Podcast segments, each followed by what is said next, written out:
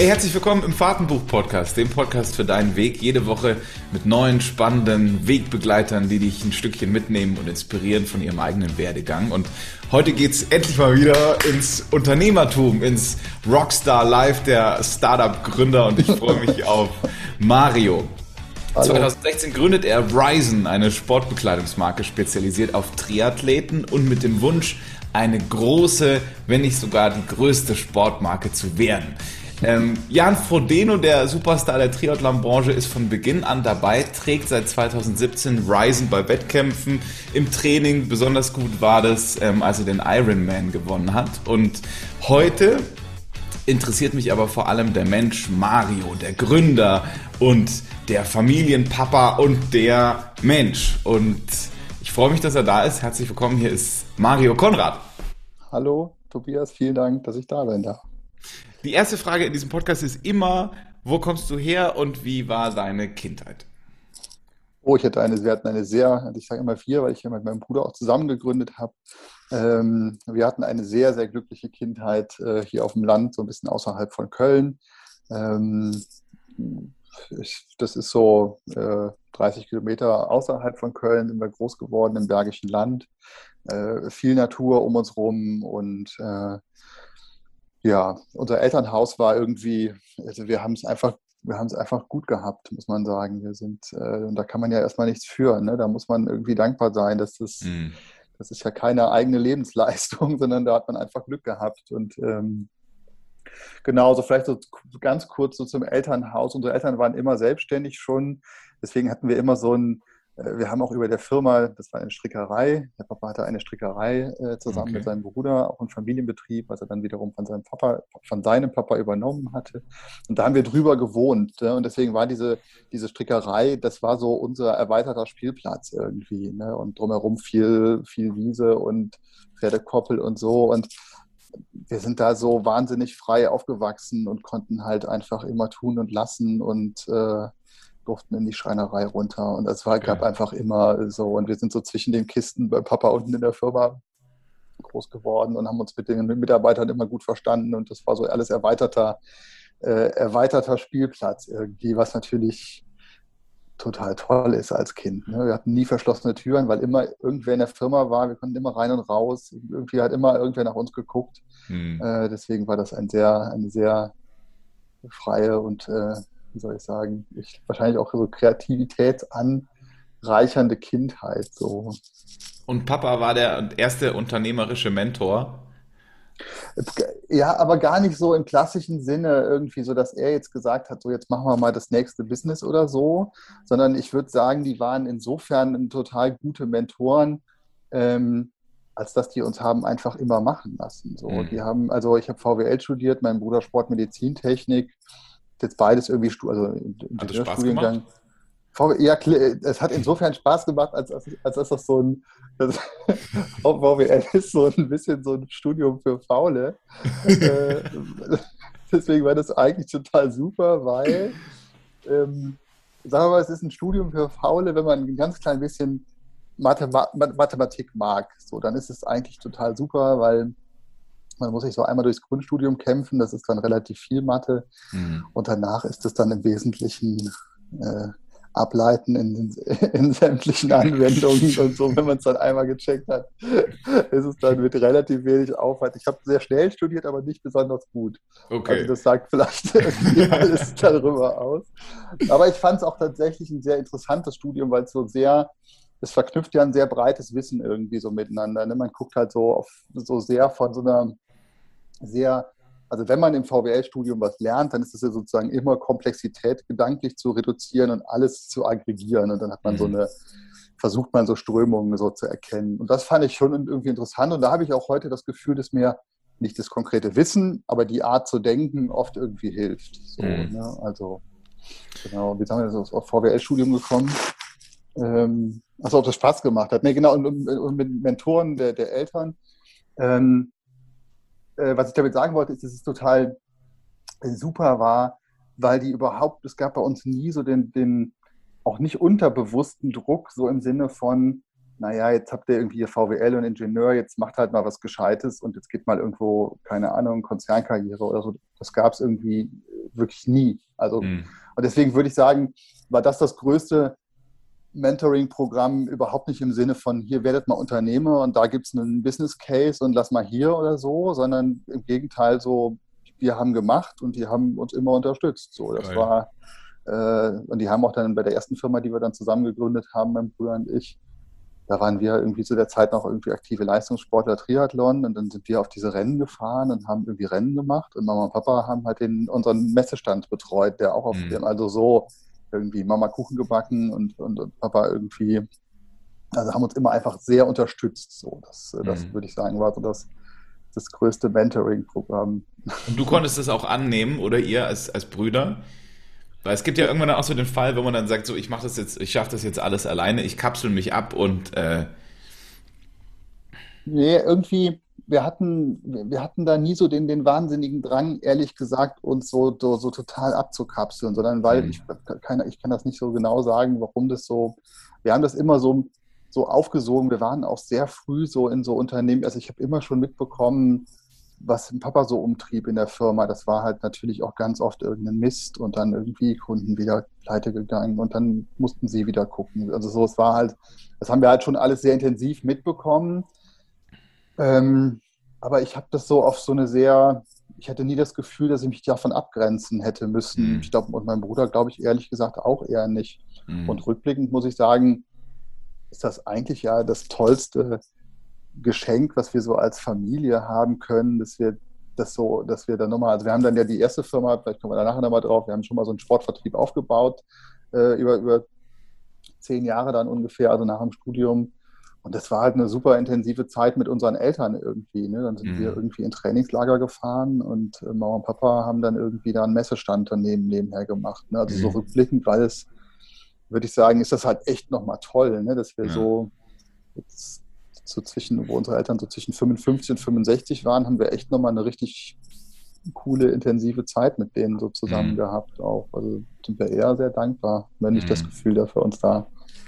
Hattest du äh, als Kind Träume, wo du so, wo ganz klar war, eines Tages wirst du mal Baggerfahrer oder Busfahrer oder Spitzensportler? Ja, ich hatte ja so ein bisschen, also ich kenne deinen Podcast so ein bisschen, das fragst du ja immer, immer mal ja, wieder. Immer, so. je, und, immer. Genau.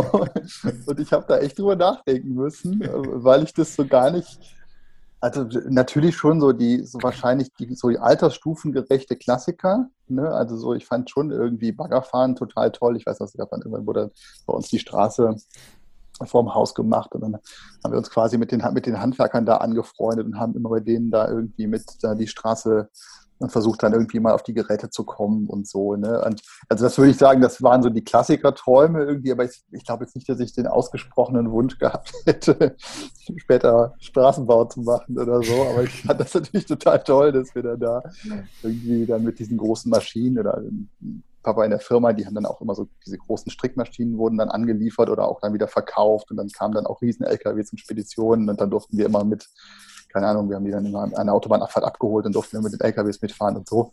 Okay. Das fanden wir natürlich alles total aufregend und toll. Aber auch da würde ich jetzt nicht sagen, dass ich den ausgesprochenen Wunsch hatte, LKW-Fahrer zu werden. So. Ähm, ich, ich, kann das nicht so richtig sagen. Ich, äh, ich, ich glaube, was wir beide hatten, war ein sehr, so sehr früher und sehr ausgeprägter Freiheitsdrang. Also ich, wenn man das so will, glaube ich, ich würde sagen, ich hatte nie so eine Vorstellung, dass ich mal irgendwann einen richtigen Job mache. Das fühlt sich auch übrigens bis heute so an, dass ich noch nie einen mhm. richtigen Job gemacht habe. Weil wir eigentlich immer das gemacht haben, was uns irgendwie gerade so in den Sinn kam und wo wir Lust drauf hatten. So. Ähm, insofern fühlt sich das immer so ein bisschen faul an. Und, und, so einen Wunsch hatte ich eben nie. Ich hatte nie den Wunsch, Karriere zu machen, sondern der Traum war wahrscheinlich, oder das ist vielleicht so ein bisschen sachlicher ausgedrückt, äh, war so dieses mitschwingende Gefühl, glaube ich, immer so ein, so ein Freiheitsgefühl, dass man selber entscheiden kann und jetzt nicht irgendwie sinnlos, nur um Karriere zu machen, irgendeinen, irgendeinen Scheiß macht, den nur weil man machen muss oder weil der Vorgesetzter das will oder so. Ja. Würdest du das jungen Entrepreneurs, Start-Upern, Selbstständigen auch mitgeben? Weil wir hören ja immer ganz viele junge äh, Unternehmer, Nachwuchsmenschen ja. zu. Ja, ich glaube, das, also wahrscheinlich, ich die Frage ist ja, kann man das sozusagen mit, äh, mitgeben im Sinne von, sei angstfrei oder ist es genau andersrum? Also definiert so eine gewisse Angstfreiheit oder so eine, so, so eine, so, so eine Freiheit, Sehnsucht mehr, dass man dann Unternehmer wird, vielleicht mhm. äh, eher so rum. Ähm, aber ich glaube, ähm, ist wahrscheinlich schon ein bisschen so, ne, dass man das da so, als Unternehmer ist man ja auch wahnsinnig gut da drin, irgendwie offensichtliche Risiken auszublenden. ich hatte neulich ein, ein, ein, Interview und da wurde ich gefragt, ob das, was wir machen, nicht wahnsinnig naiv und größenwahnsinnig sei. So, hm, ja, wahrscheinlich ja. schon. ja. ähm, boah, du hast ja dann, also erstmal noch, um noch so kurz in der Chronologie zu bleiben, du hast ja dann auch erstmal ordentlich Gas gegeben als Sportler auch, oder?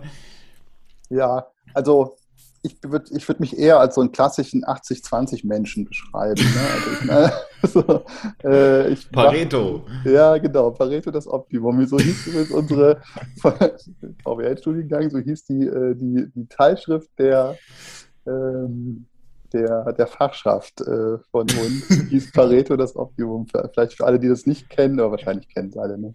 Doch, nee, erklär kurz.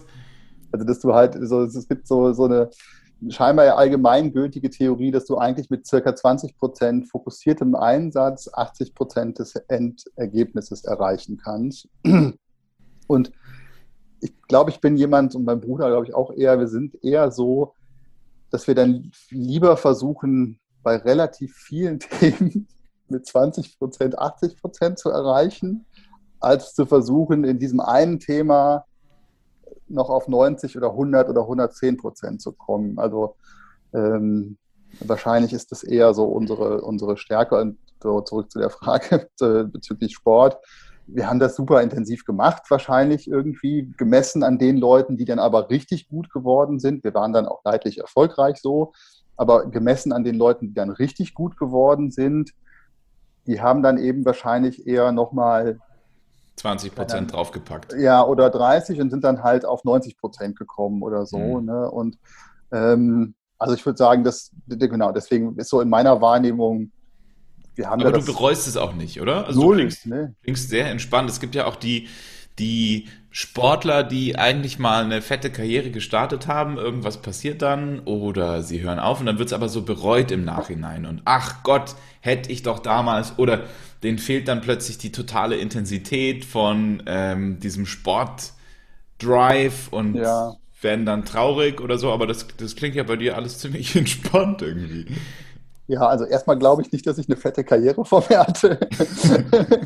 so, sondern das war halt mein, so im Studium, ne, man hatte Zeit und das war halt auch eine sehr so eine sehr selbst, also so, ich weiß nicht, wie das bei dir war, aber mir war das halt so, das ist ja so eine Erwachungs-, Erweckungszeit, so, ne, man kommt das erste Mal so aus so einem, Schule war ja gegeben, das hat man irgendwie so, da hat man ja keine aktive Entscheidung getroffen, ne, und dann mhm. kam so für mich das erste, ich habe dann Zivi in der, in der Schule für körperbehinderte Kinder gemacht, das war dann so die erste selber aktive Entscheidung mhm. und ähm, das hat schon total viel mit mir gemacht, so, ne, dass man so merkt, okay, und da kommt man irgendwie auch zurecht und die Kinder freuen sich jeden Morgen irgendwie in Ast, dass, dass man kommt und so, ne, und, und dann nochmal die Entscheidung dann auch wirklich von zu Hause weg und dann ins Studium und das gibt ja nochmal so wahnsinnig viel, viel Energie irgendwie und mhm. ähm, so in dieser Zeit habe ich dann so mit dem, hatten wir das mit, dem Sport so ein bisschen intensivieren können aber das war jetzt eher mein, so, wir hatten halt einen total coolen Verein. Wir sind dann irgendwie so ein paar Mal in Folge aufgestiegen mit unserer Mannschaft. Ähm, aber da habe ich jetzt so, ich habe trotzdem nebenher äh, feiern können und ich habe das Studium irgendwie gut hinbekommen.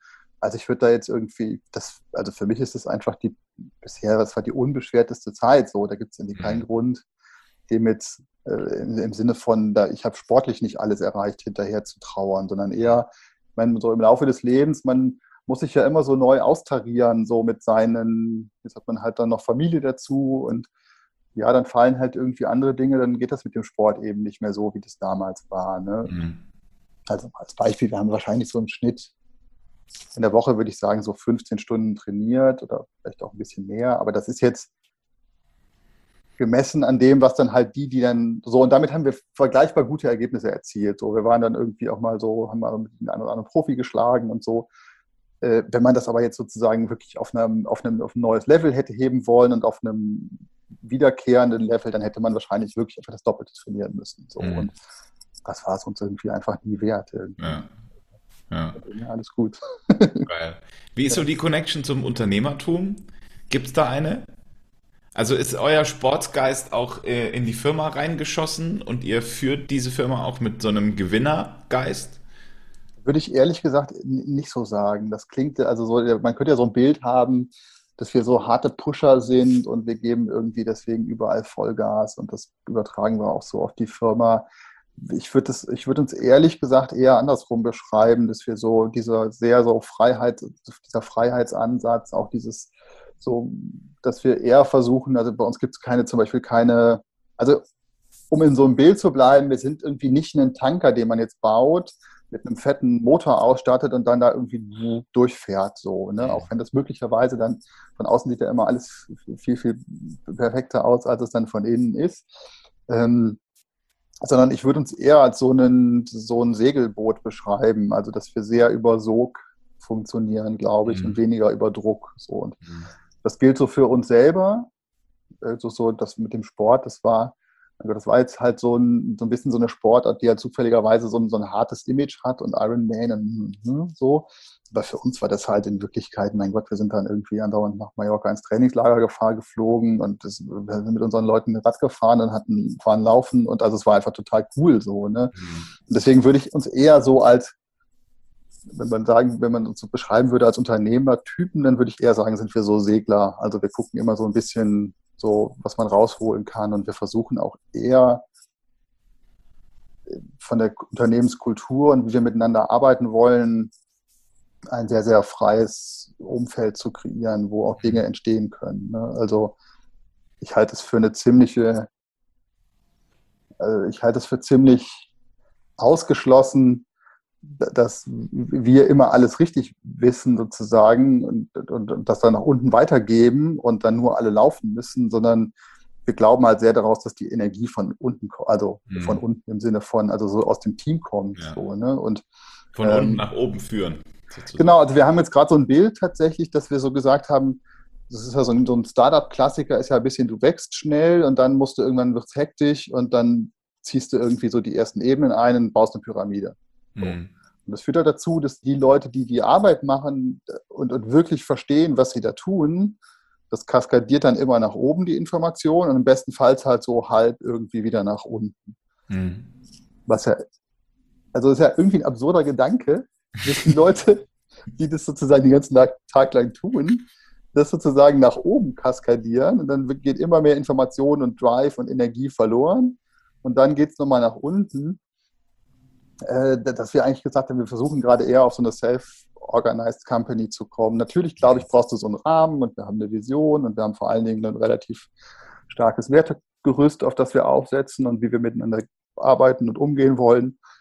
Ähm, und dann, glaube ich, muss man irgendwie, also ich, wir versuchen uns sehr darin, mehr Rahmenbedingungen zu schaffen, die irgendwie für alle entfaltend sein können, als mhm. jetzt irgendwie die Leute anzutreiben. Also ich glaube eh nicht, dass das funktioniert. Also mhm. meine, gehe ich immer von mir aus, dann würde ich, würde ich immer bockig werden, ja. wenn mich versucht, jemand anzutreiben. Aber ich glaube, wenn man mich lässt, habe ich total Lust, schnell zu laufen. So, ne? Mhm. Und ja. Finde ich auch super spannend. Also äh, bin ich ganz genauso wie du. Fand ich immer schrecklich, weil ich war ja zwischendurch auch immer wieder angestellt. Angestellt bei Radiosendern, also eigentlich war ich, nee, ich war bisher nur bei Radiosendern angestellt, genau. Ja. Und ähm, da fand ich immer ganz schlimm, wenn man mir diese Freiheit genommen hat und irgendwie so diese Ausdruckskraft und du musst es jetzt so sagen und du musst es jetzt so.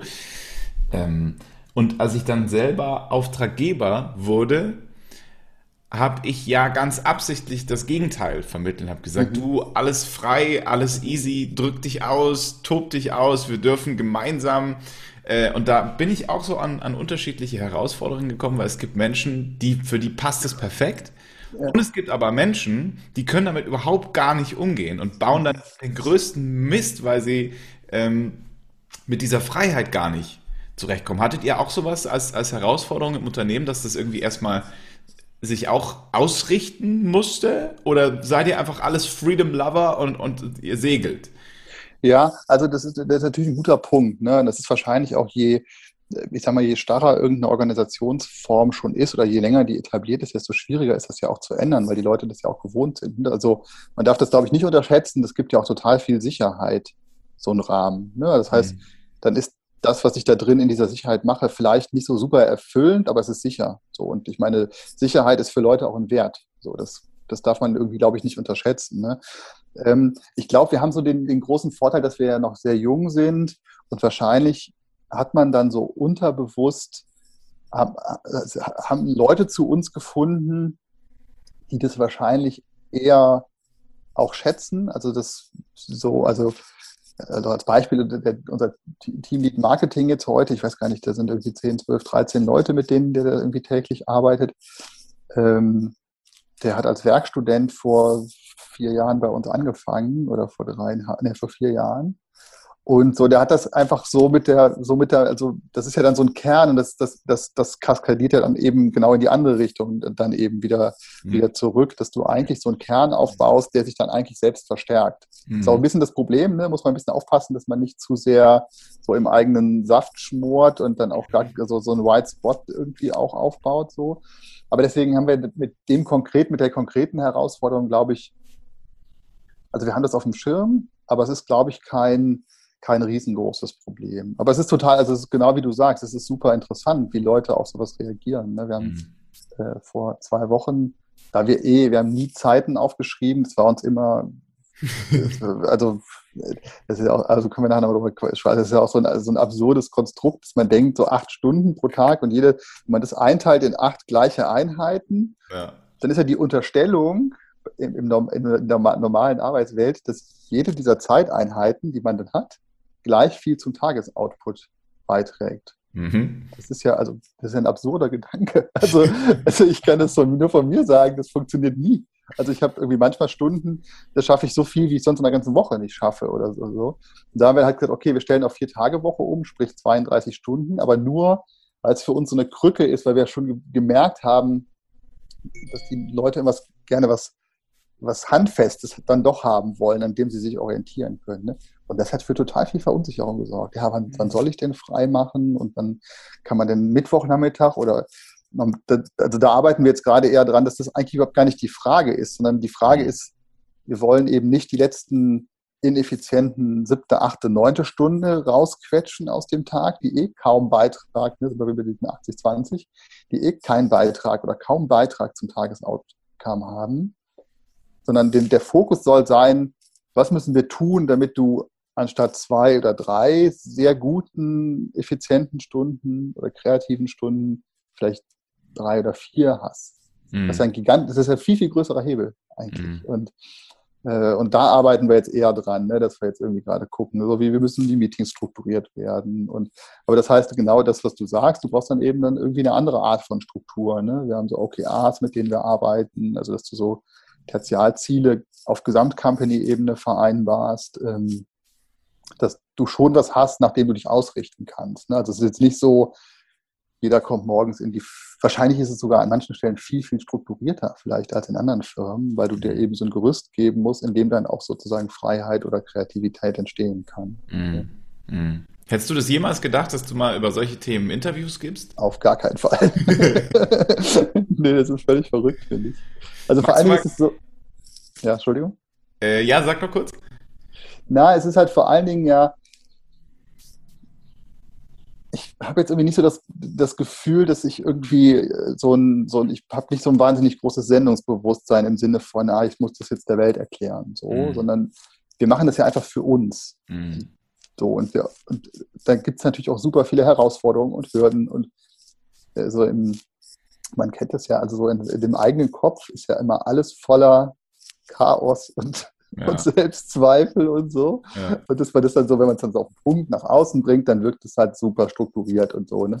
Ja. Ähm, und deswegen finde ich das manchmal irgendwie, irgendwie schräg, dass man dann zu so Themen irgendwie äh, Interviews gibt. Ja. Magst du mal so, so einen Einblick geben in die Gründungsgeschichte?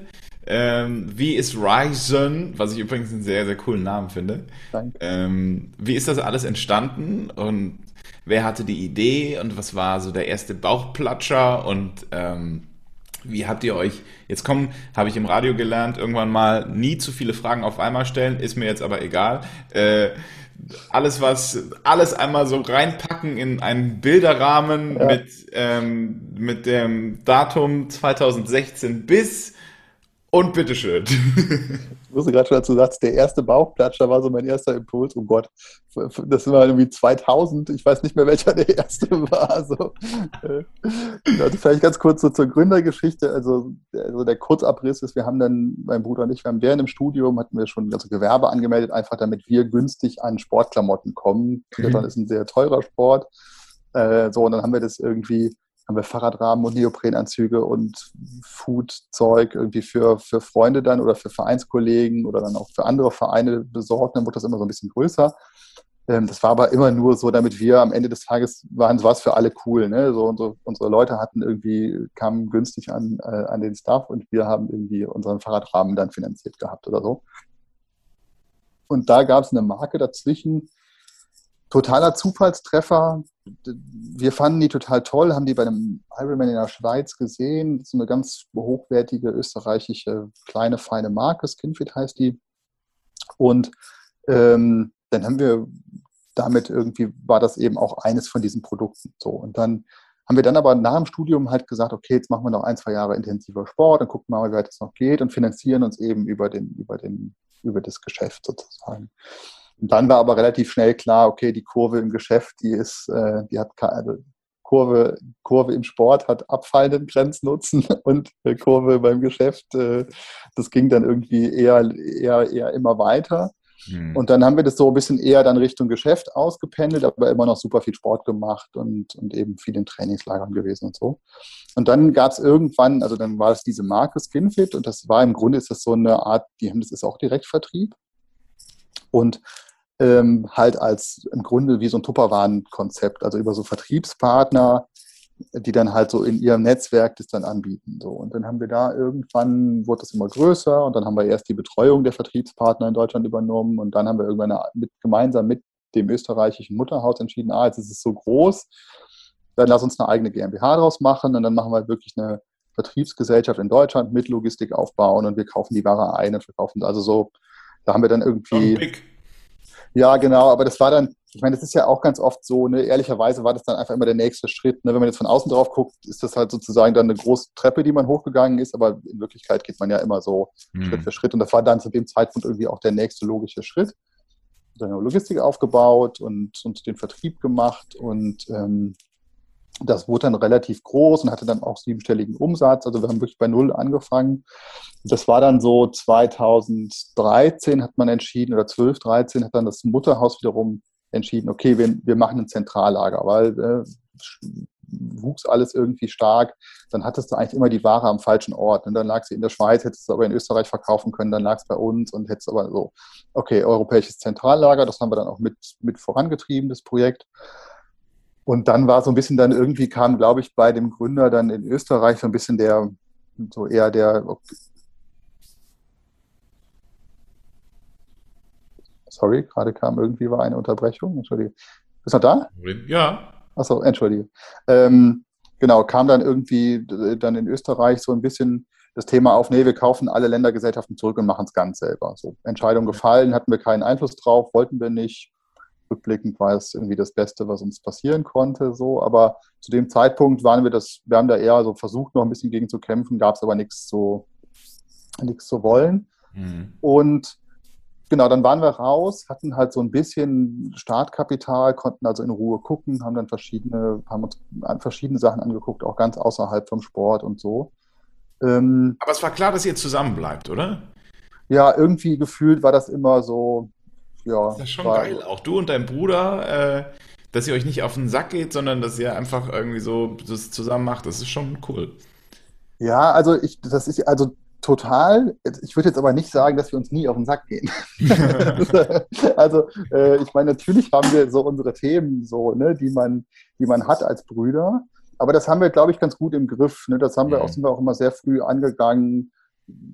Also du hast ja so ein bisschen zwei Gegenpole. Das eine Ding ist, so Vertrauen und gegenseitiges Helfen ist einfach immer da. So, ne? Das mhm. heißt, diese Energie müssen wir nicht aufbringen, um das aufzubauen, was natürlich in so einem Gründerkontext mega gut ist. Mhm. So, das, dagegen hast du halt so, natürlich haben wir so unsere Geschwisterrollen, die man halt von klein an halt hat und da, da muss man halt einfach aufpassen, dass man die nicht dann zu, sehr mit in, in die Firma nimmt.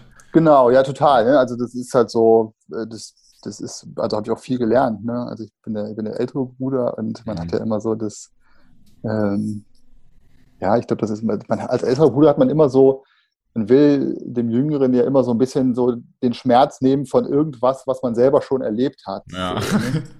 ja. Auf der anderen Seite nimmt man aber dann den Leuten auch die Freude daran, das selber hinbekommen zu haben. Ja. So, ne? Und mhm. das ist halt so was, was, was ich zum Beispiel total gelernt habe durch meinen Bruder, ne? dass der halt der hat da keinen Bedarf da laufend von mir mhm. gute Tipps zu erhalten. So. Und umgekehrt habe ich halt so, keine Ahnung, ich bin, mein, mein, Bruder ist halt so sehr viel impulsiver und der packt da einfach sofort an und macht. Und ich bin dann schon immer so, dass ich erstmal so ein bisschen theoretisiere so und mir das von außen angucke. Und mhm.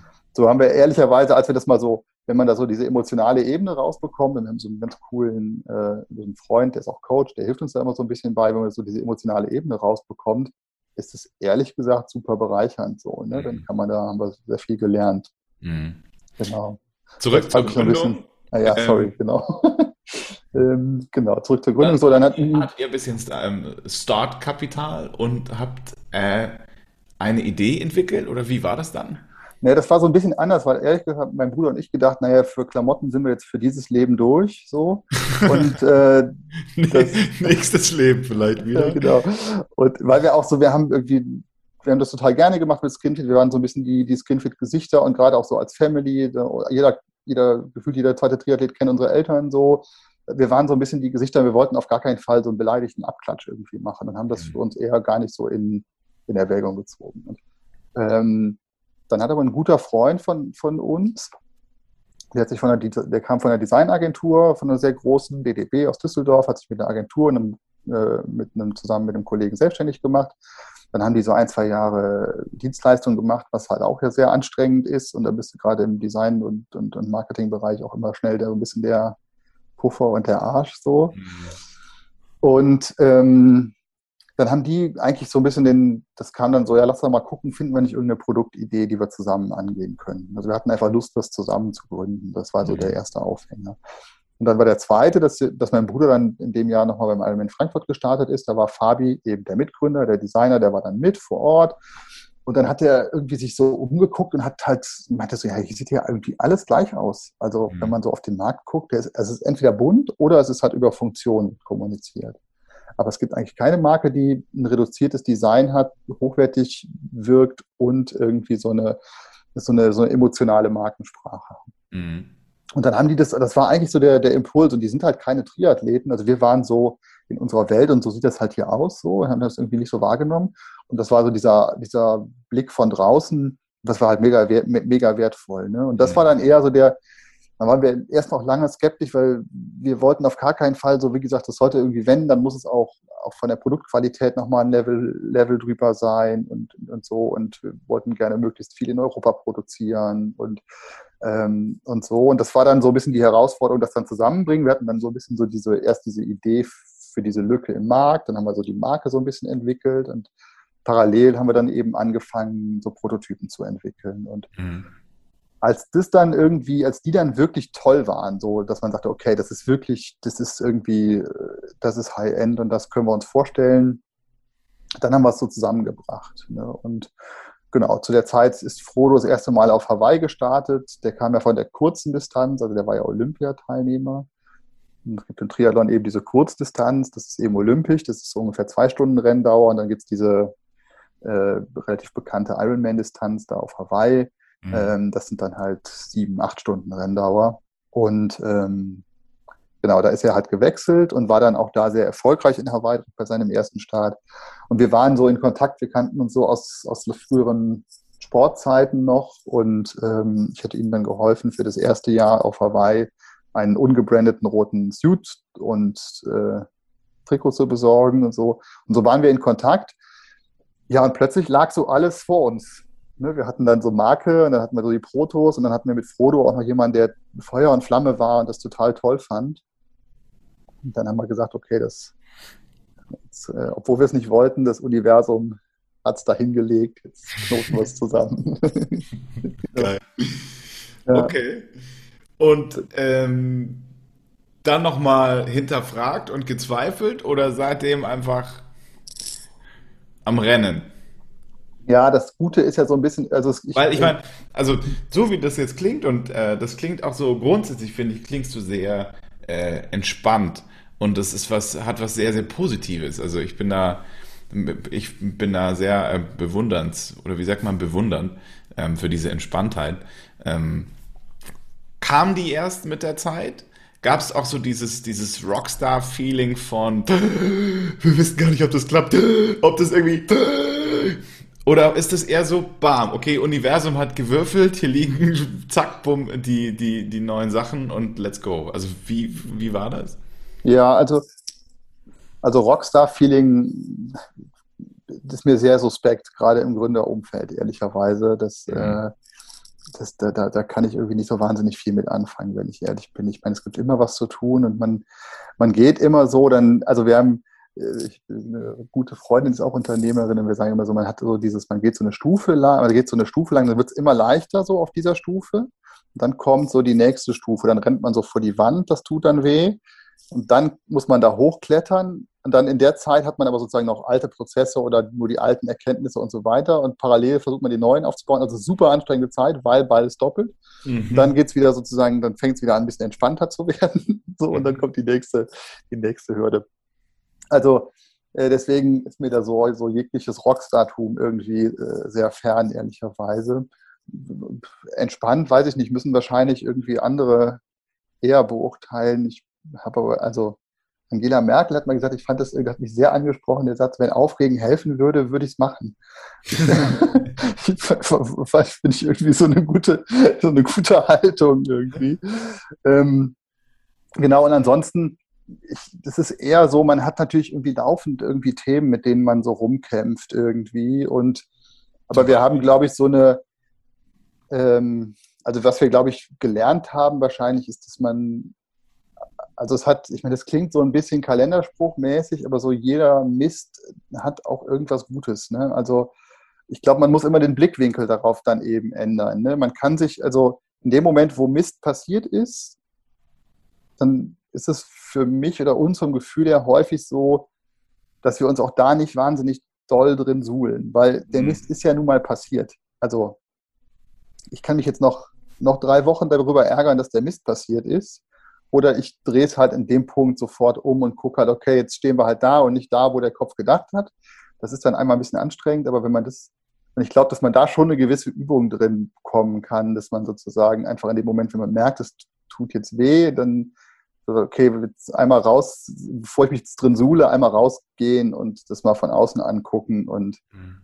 ich meine, am Ende des Tages, wir haben, also uns geht es hier total gut. Ne? Also das ist ja auch alles dann, am Ende ist es alles Chemie im Kopf, ne? das, was da irgendwie, das, es gibt ja keinen, es gibt, man kann ja hier irgendwie auf der Welt, es gibt nichts wirklich zu gewinnen. So. Also ich meine, das ist, ich, manchmal habe ich das Gefühl, man darf es auch nicht zu überernst nehmen, alles so, ne? Mhm. weil es ist, und dann kann man aber so, ich bin jetzt auch nicht der totale Data ist, dass ich irgendwie sage, ist alles scheißegal, im Gegenteil, aber wenn man so, ich tue mich eher häufig schwer, mich selbst und alles drumherum allzu ernst zu nehmen. so, ist dann, wenn man, ja, das ist gut, das hat sogar Barack Obama mal gesagt. Er hat ähm, seinen Job, seine Position sehr ernst genommen, sich selber aber nicht. Das finde ich, genau, total. Ne? Würde ich, also so, ich finde, das kann, also kann ich irgendwie sehr mit connecten mit der Aussage. Ja. so, ja. Wie geht's bei euch weiter und wie läuft es gerade so? Seid ihr schon, seid ihr schon wirtschaftlich, in Anführungszeichen? Ja, ähm, vielleicht noch so, mir kommt noch ein Gedanke zu der Frage von eben, weil du sagtest, es gab diesen, also ich erinnere noch so diesen Punkt auf Point of No Return. Also man muss ja irgendwann drückst du auf Bestellen. Mhm. Also bis dahin war das, hat das schon alles Geld gekostet und Kollektion entwickeln. Aber dann gab es schon irgendwann diesen Punkt, wo man sagt, okay, jetzt bestell. So, und dann bestellt man eben nicht mehr drei Prototypen, die dann zwar in Relation absurd teuer sind, sondern dann bestellst du halt, musst du halt 500 Teile von einem Stück und damit ist halt klar, okay, das kommt und dann. Aber in dem Moment das ist so ein Learning, finde ich, in dem Moment, wenn du es dann ernsthaft betreibst, im Sinne von, es ist dann mehr wie eine Idee und mal rumspinnen, in dem Moment kippen dann auch ganz viele Steine sozusagen positiv um, weil das Ganze so eine andere Ernsthaftigkeit im Sinne von, ja, die, die, die wollen das wirklich machen und plötzlich wollen einem auch Leute helfen. Also das mhm. ist so, diese Diskussion habe ich häufig mit, mit Nicht-Gründern, die halt sagen, ah, so dein Leben und so mega und, und, und so. Und wenn mir jemand die Sicherheit geben würde, würde ich es sofort machen. Ähm, und da, da kann ich immer nur sagen, ja, die Sicherheit, die ist so implizit enthalten. Also in dem Moment, wo man also über die Klippe springt, also man muss springen, ohne zu wissen, dass man einen Fallschirm anhat, finde ich so in meiner, mhm. meiner Wahrnehmung. In dem Moment, wo du gesprungen bist, passieren ganz viele Sachen tolle. Aber du musst springen, weil sonst nimmt es, also dann helfen dir Leute, dann gehen Türen auf, du siehst klarer, wo du hin willst und so, aber du musst springen so. Mhm. Ne? Und ähm, das ist so ein bisschen das, was wir da vielleicht noch mitgenommen haben, so was das Thema vermeintliche Leichtigkeit angeht. Geil. Ja. Ich habe äh, gestern dazu, das habe ich mir extra gescreenshottet, ähm, ein Zitat genommen. Die, die haben gesagt, äh, die Natur liebt Mut. Wenn du dich engagierst, reagiert die Natur auf dieses Engagement, indem sie unmögliche Hindernisse beseitigt. Träume das Unmögliche und die Welt wird dich nicht übersehen, sie wird dich unterstützen. Das ist das Geheimnis. Das ist es, auf das all die alten Lehrer und Philosophen wirklich gesetzt haben, die tatsächlich das alchemistische Gold berührten. Das ist der schamanische Tanz im Wasserfall. So funktioniert Magie, indem man sich in den Abgrund stürzt und entdeckt, dass es ein Federbett ist. Ja, krass. Wir haben nicht drüber gesprochen vorher. Ja, ne?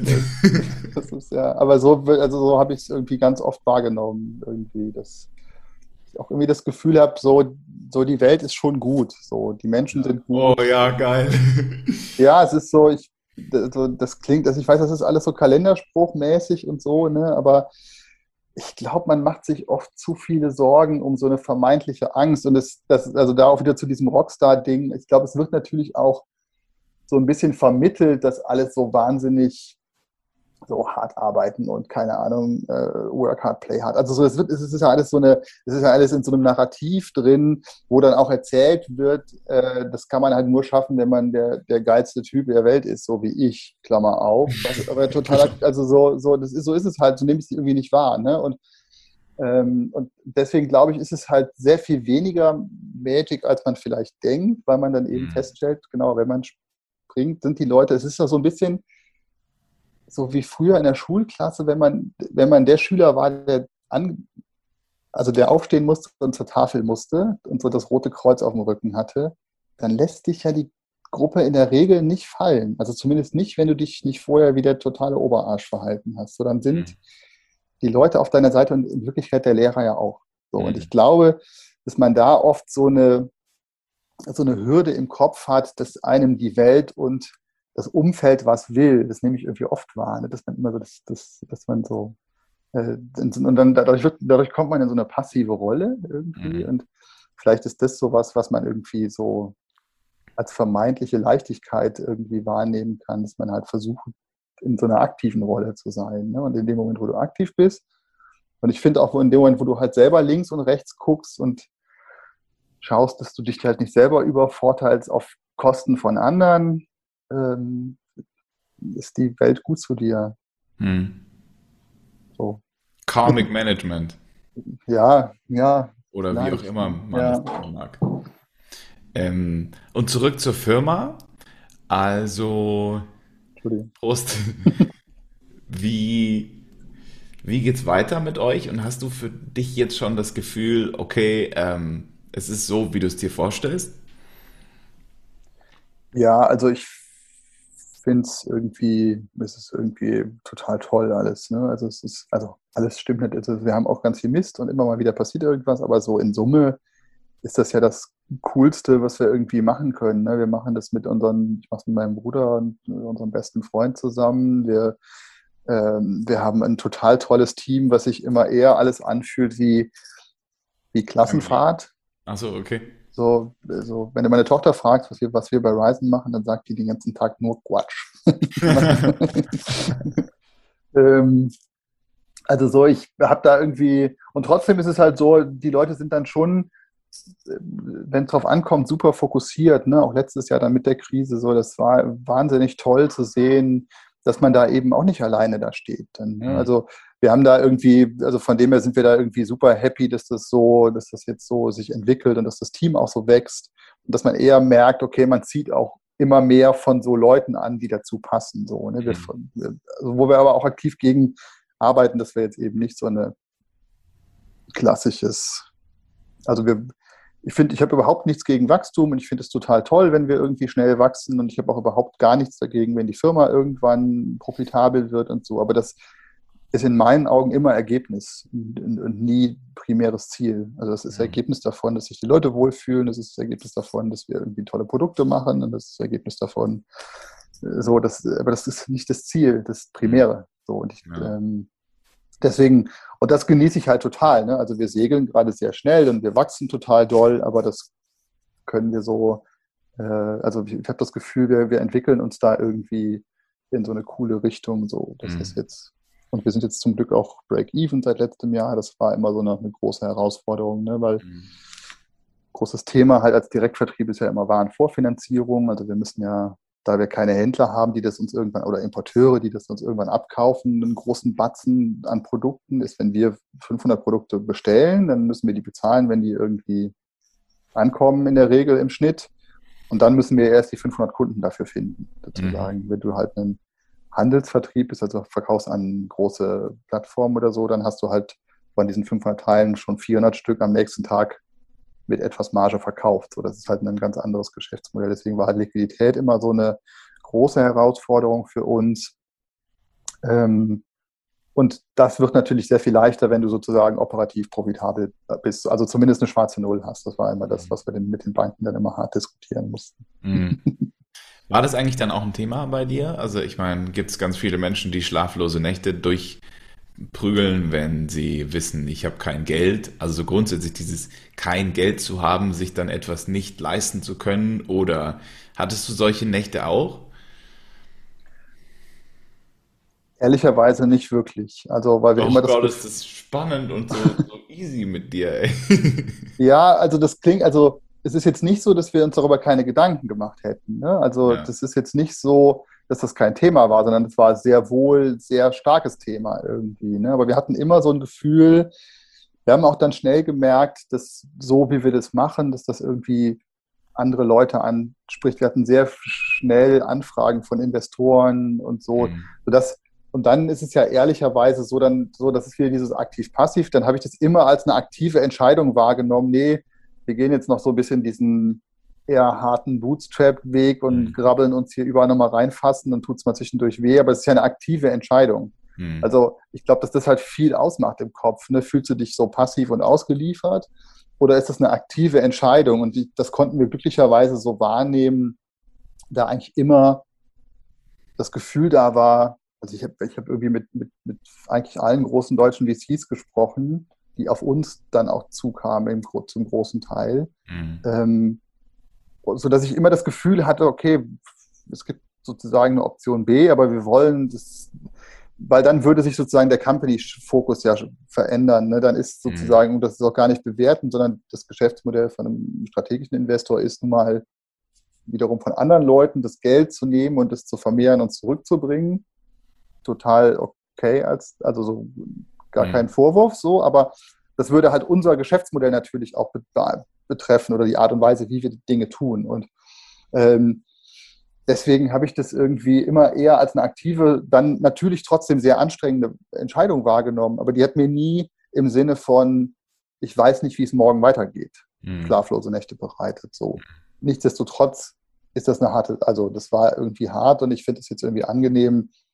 Also, weil es macht natürlich was mit der Company, ne, dass du dann irgendwie wir haben immer sehr kleinteilige Entscheidungen getroffen, ne? nie so richtig, also das war vielleicht auch das Gute bis heute, ne? dass wir das so mal super kleinteilig alles immer so mit sehr viel dann schon noch Energie nach vorne geschoben haben. Mhm. Jetzt nie so die Riesensprünge im Sinne von, ah krass, jetzt stellen wir mal drei Leute im Tech-Bereich an oder so, sondern es war immer so, ah, vielleicht können wir uns jetzt einen Werkstudenten und dann, wenn wir Glück haben, entwickelt er sich weiter. Also so, es war immer so alles sehr sehr kleinteilig. Aber auf der anderen Seite ist es so ein bisschen auch jetzt halt die DNA der, der, der Company. Ne? Wir haben jetzt irgendwie, wir, wir, wir diskutieren jetzt nicht irgendwie Budgets, sondern wir diskutieren, was ist sinnvoll. Mhm. Also es wird nicht, werden irgendwie nicht Budgets verballert. Ne? Und das führt dann eben auch zu vielen Dingen, dass man mit wenig Mitteln, also wir hatten immer einen sehr hohen Anspruch, so gerade was das Design angeht, was die Kommunikation angeht, aber auch die Art und Weise, wie wir miteinander umgehen wollen, angeht. Ähm, und dann war irgendwie der Fokus halt sehr darauf, okay, wie erreichen wir diesen hohen Anspruch mit wenig Mitteln? Und dann stellst du halt auch plötzlich fest, dass das dass der Anspruch das die Lösung ist und nicht, also Geld per se macht ja sozusagen das, das Ergebnis nicht besser, sondern mhm. im schlimmsten Fall torpediert es das sogar, ne? weil du halt irgendwie denkst, ja, ja es ist irgendwie, also ich, also ein Beispiel, so vor, zwei, vor drei Jahren wollten wir dann, hatten wir eine Möglichkeit auf Hawaii, also beim Ironman auf Hawaii, konnten wir, hat Oakley uns eingeladen, die hatten so einen eigenen Space gemietet und hat uns Oakley, das lief dann über Frodo, haben die uns eingeladen, hier kommt doch mit zu uns in unser Umfeld, hier könnt ihr eine, eine Ecke haben und so. Ne? Und okay, wir hatten zu der Zeit null Kohle, also der Flug war schon alleine eigentlich viel zu teuer, darüber zu fliegen. Aber das war, wo wir dachten, okay, wir können neben Oakley stehen, also wie, so wie, wie gut, müssen wir irgendwie machen. Aber dann war eigentlich so mit Flug und so Budget aufgebraucht. aufgebraucht.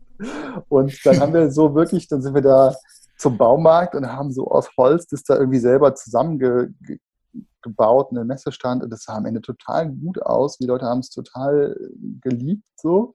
Und wir haben so einen, so einen, so einen lokalen Ice-Truck Typen, den wir kannten, den haben wir dann im Jahr drauf, haben wir den, haben wir den dann halt gebucht quasi. Für den war das irgendwie mega geil, dass irgendjemand ihn bucht, wo er das ganze Jahr da über diese Insel fährt irgendwie. Und das war so, so ein schnuckeliger hawaiianischer Ice Truck und dann haben wir den so ein bisschen gebrandet.